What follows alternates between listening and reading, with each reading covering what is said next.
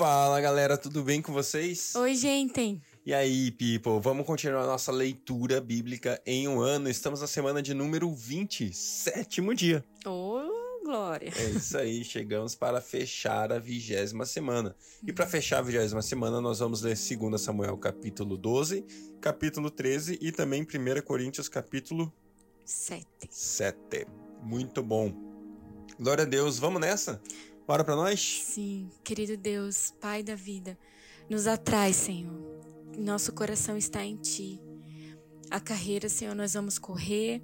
Essa carreira que nos está proposta, Senhor.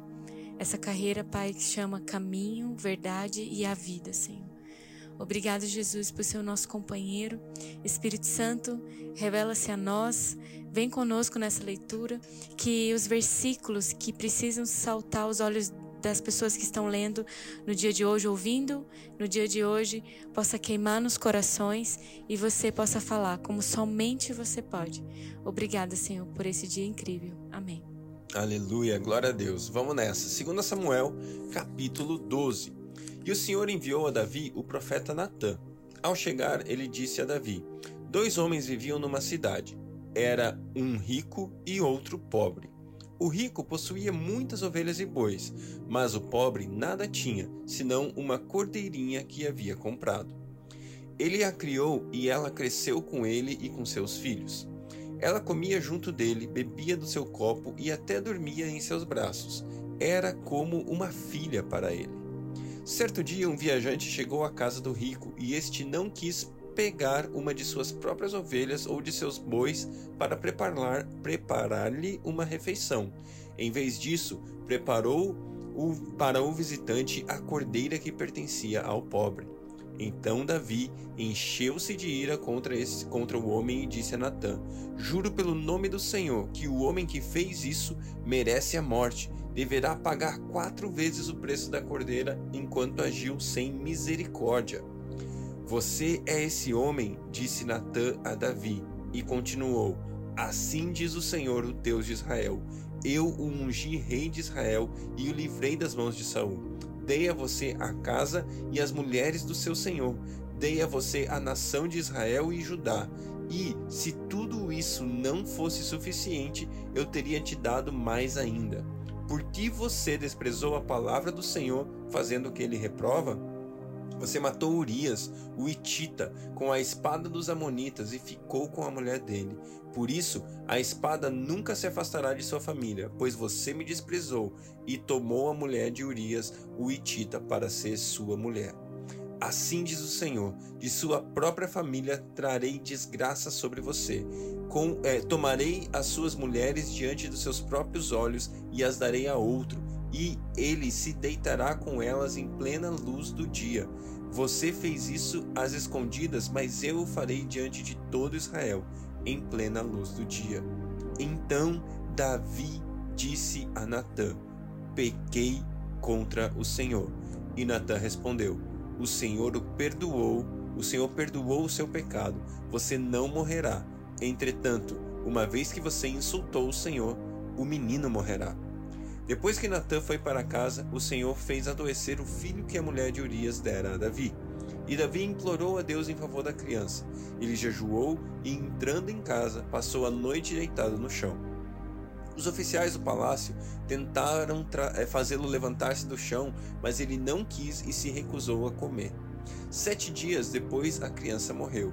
Os conselheiros de Davi ficaram com medo de dizer-lhe que a criança estava morta e comentaram: Enquanto a criança ainda estava viva, falamos com ele e ele não quis escutar-nos. Como vamos dizer-lhe que a criança morreu? Ele poderá cometer alguma loucura.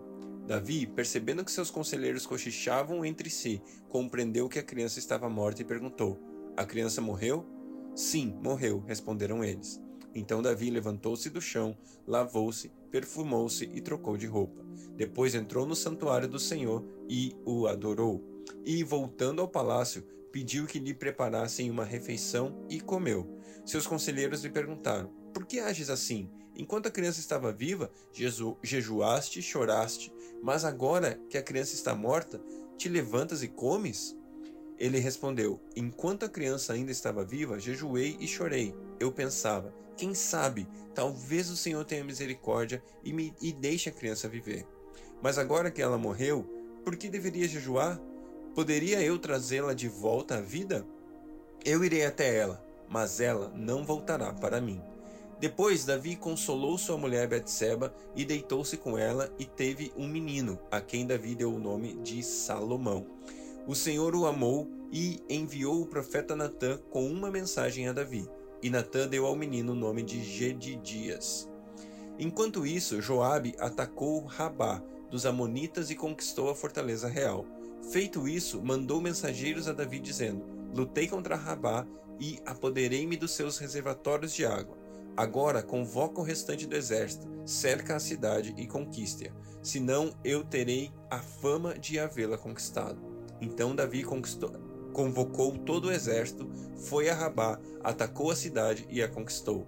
A seguir, tirou a coroa da cabeça de Moloque, uma coroa de, uma coroa de ouro de 35 quilos, ornamentada com pedras preciosas. E ela foi colocada na cabeça de Davi. Ele trouxe uma grande quantidade de bens à cidade e trouxe também os seus habitantes, designando-lhes trabalhos com serras, picaretas e machados, além da fabricação de tijolos.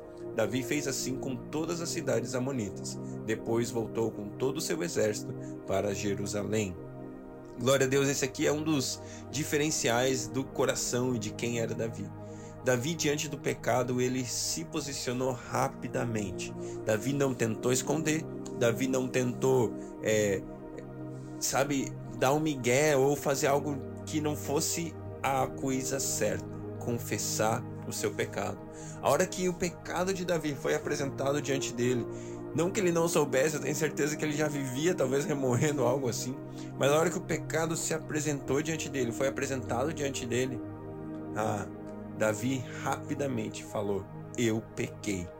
E a gente percebe o coração de Deus. De novo, gente, o coração de Deus é um coração de um Deus que está aqui para salvar, não para condenar. Deus manifestou seu amor, Deus rapidamente falou: Eu te perdoo. Vai ter uma consequência. Os nossos pecados têm consequência, amigos. Os nossos pecados sim têm consequências, mas eles não necessariamente, se há arrependimento, o pecado não afasta o amor de Deus de você. Se você se arrepende e deixa, Deus vai continuar te amando. Porém, você de vez em quando ou muitas vezes teremos que enfrentar as consequências das nossas falhas e dos nossos pecados. E foi o que aconteceu aqui. Davi foi perdoado, o seu reino continuou, continuou existindo, né? Diferente de Saul, por exemplo, que pecou e Deus retirou o reino dele. Mas ao contrário disso, Davi foi perdoado, mas o menino morreu. O menino, a consequência do seu pecado veio. Logo depois a gente vê Davi indo consolar sua mulher, tendo Salomão, o grande rei, que a gente sabe mais um pouquinho dele aí, mais para frente a gente vai ler mais. E a gente vê que Deus de fato perdoou Davi e a sua descendência e eles conseguiram então é, continuar o reinado que é depois surge desse, dessa linhagem real surge Jesus o filho de Davi que nos ama e nos salva. Amém? Glória a Deus. Vamos nessa 2 Samuel capítulo 13 depois de algum tempo Amnon filho de Davi apaixonou-se por Tamar. Ela era muito bonita e era irmã de Absalão outro filho de Davi Amnon ficou angustiado a ponto de adoecer por causa de sua meia-irmã Tamar, pois ela era virgem e parecia-lhe impossível aproximar-se dela. Amnon tinha um amigo muito astuto chamado Jonadab, filho de Simeia, irmão de Davi. Ele perguntou a Amnon: Filho do rei, por que todo dia você está abatido? Quer me contar o que se passa? Amnon lhe disse: Estou apaixonado por Tamar, irmã de meu irmão Absalão. Vá para a cama e finge estar doente, disse Jonadab. Quando seu pai vier visitá-lo, diga-lhe: Permite que minha irmã Tamar venha dar-me de comer? Gostaria que ela preparasse a comida aqui mesmo e me servisse, assim poderei vê-la. Amnon aceitou a ideia e deitou-se, fingindo-se doente. Quando o rei foi visitá-lo, Amnon lhe disse: eu gostaria que minha irmã Tamar viesse e preparasse dois bolos aqui mesmo e me servisse. Davi mandou dizer a Tamar no palácio: Vá à casa de seu irmão Aminon e prepare algo para ele comer. Tamar foi à casa de seu irmão, que estava deitado. ela amassou a farinha, preparou os bolos na presença dele e os assou. Depois, pegou a assadeira e lhe serviu os bolos, mas ele não quis comer. Então Aminon deu ordem para que todos saíssem, e depois que todos saíram, disse a Tamar: Traga os bolos e sirva-me aqui no meu quarto. Tamar levou os bolos que havia preparado ao quarto de seu irmão, mas quando ela se aproximou para servi-lo, ele a agarrou e disse: Deite-se comigo, minha irmã.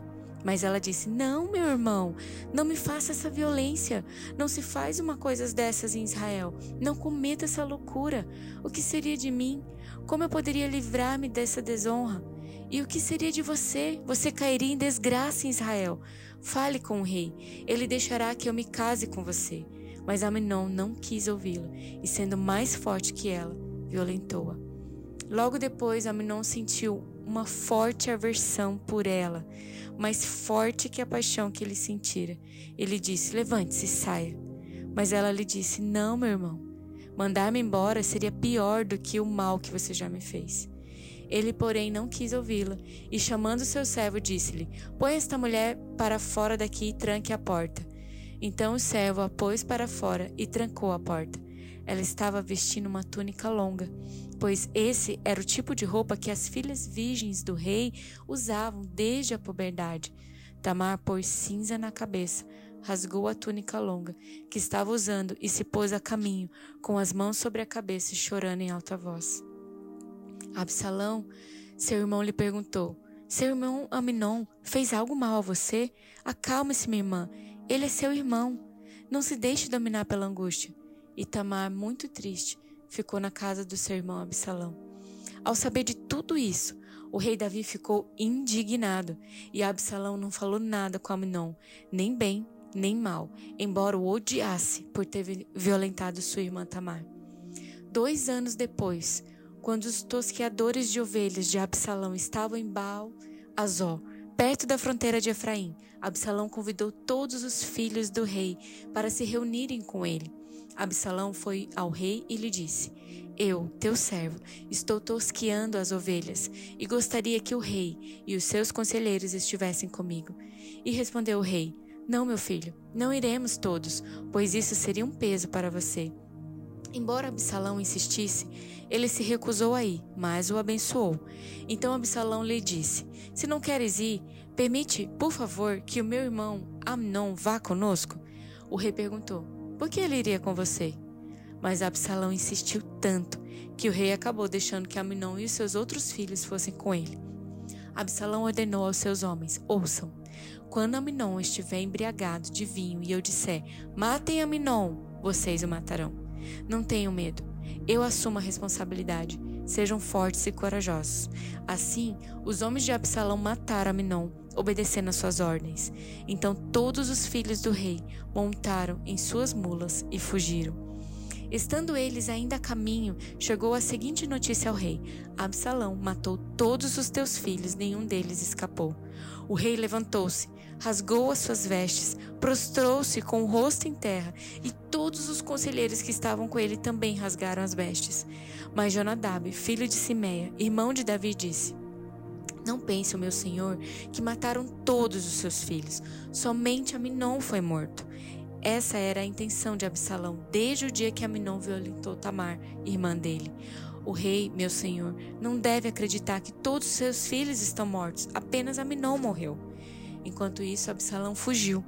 E nesse meio tempo, a sentinela viu muita gente que vinha pela estrada de Oronaim, descendo pela encosta da colina, e disse ao rei: Vejo homens vindo pela estrada de Oronaim, na encosta da colina.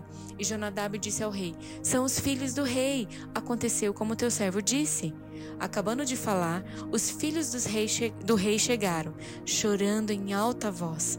Também o rei e todos os seus conselheiros choraram muito.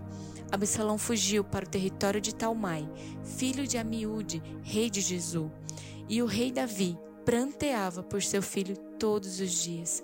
Depois que Absalão fugiu para Jesu e lá permaneceu três anos, a ira do rei contra Absalão cessou, pois ele sentia consolado da morte de Aminon. Uau! Misericórdia, hein? Triste. Misericórdia, que coisa triste, né? Que situação desagradável, que situação desprezível, na verdade. E fala de paixões, assim, né? Quando você quer muito uma coisa, não é, diminuindo a pessoa de Tamaki, que era uma pessoa tão inocente, né? Tão indefesa ali. E é, confiando na, na aliança de, de Filadélfia, assim, né? De amor fraterno, de irmão que ela tinha, né? Ela sofreu essa violência. Mas é, quando a gente está obstinado por uma coisa, apaixonado, a ponto de tirar nossa fome, deixar a gente abatido, é, aquilo consumir os nossos pensamentos, né? É, Coloque-se diante do Senhor. Pergunte, Deus, me dê amor, não paixão por isso. Né? Se isso for do Senhor, isso vai perdurar, isso vai trazer saúde para você, isso vai trazer alegria para você, porque a, a, vontade de Deus, ela é boa, ela é perfeita, ela é agradável, ela te conduz a um caminho de luz que vai é, iluminando até ser dia perfeito, né? Então isso só vai amadurecendo, só vai fortalecendo você e não te desvaindo.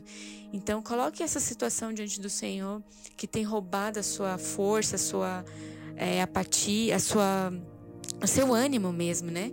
E, e pergunte para ele, Deus, isso é uma paixão que logo que eu tiver vai passar? Ou eu, isso eu, é de fato algo que nasceu do teu coração e, e o Senhor está compartilhando comigo? E isso vai durar, porque o amor é o vínculo da perfeição. Benção, glória a Deus, glória a Deus. É, e, e aqui a gente vê também o preço que o pecado cobra. Porque a hora que você acha que você se satisfez, no minuto seguinte você passa a desprezar aquela atitude que você acabou de ter, né?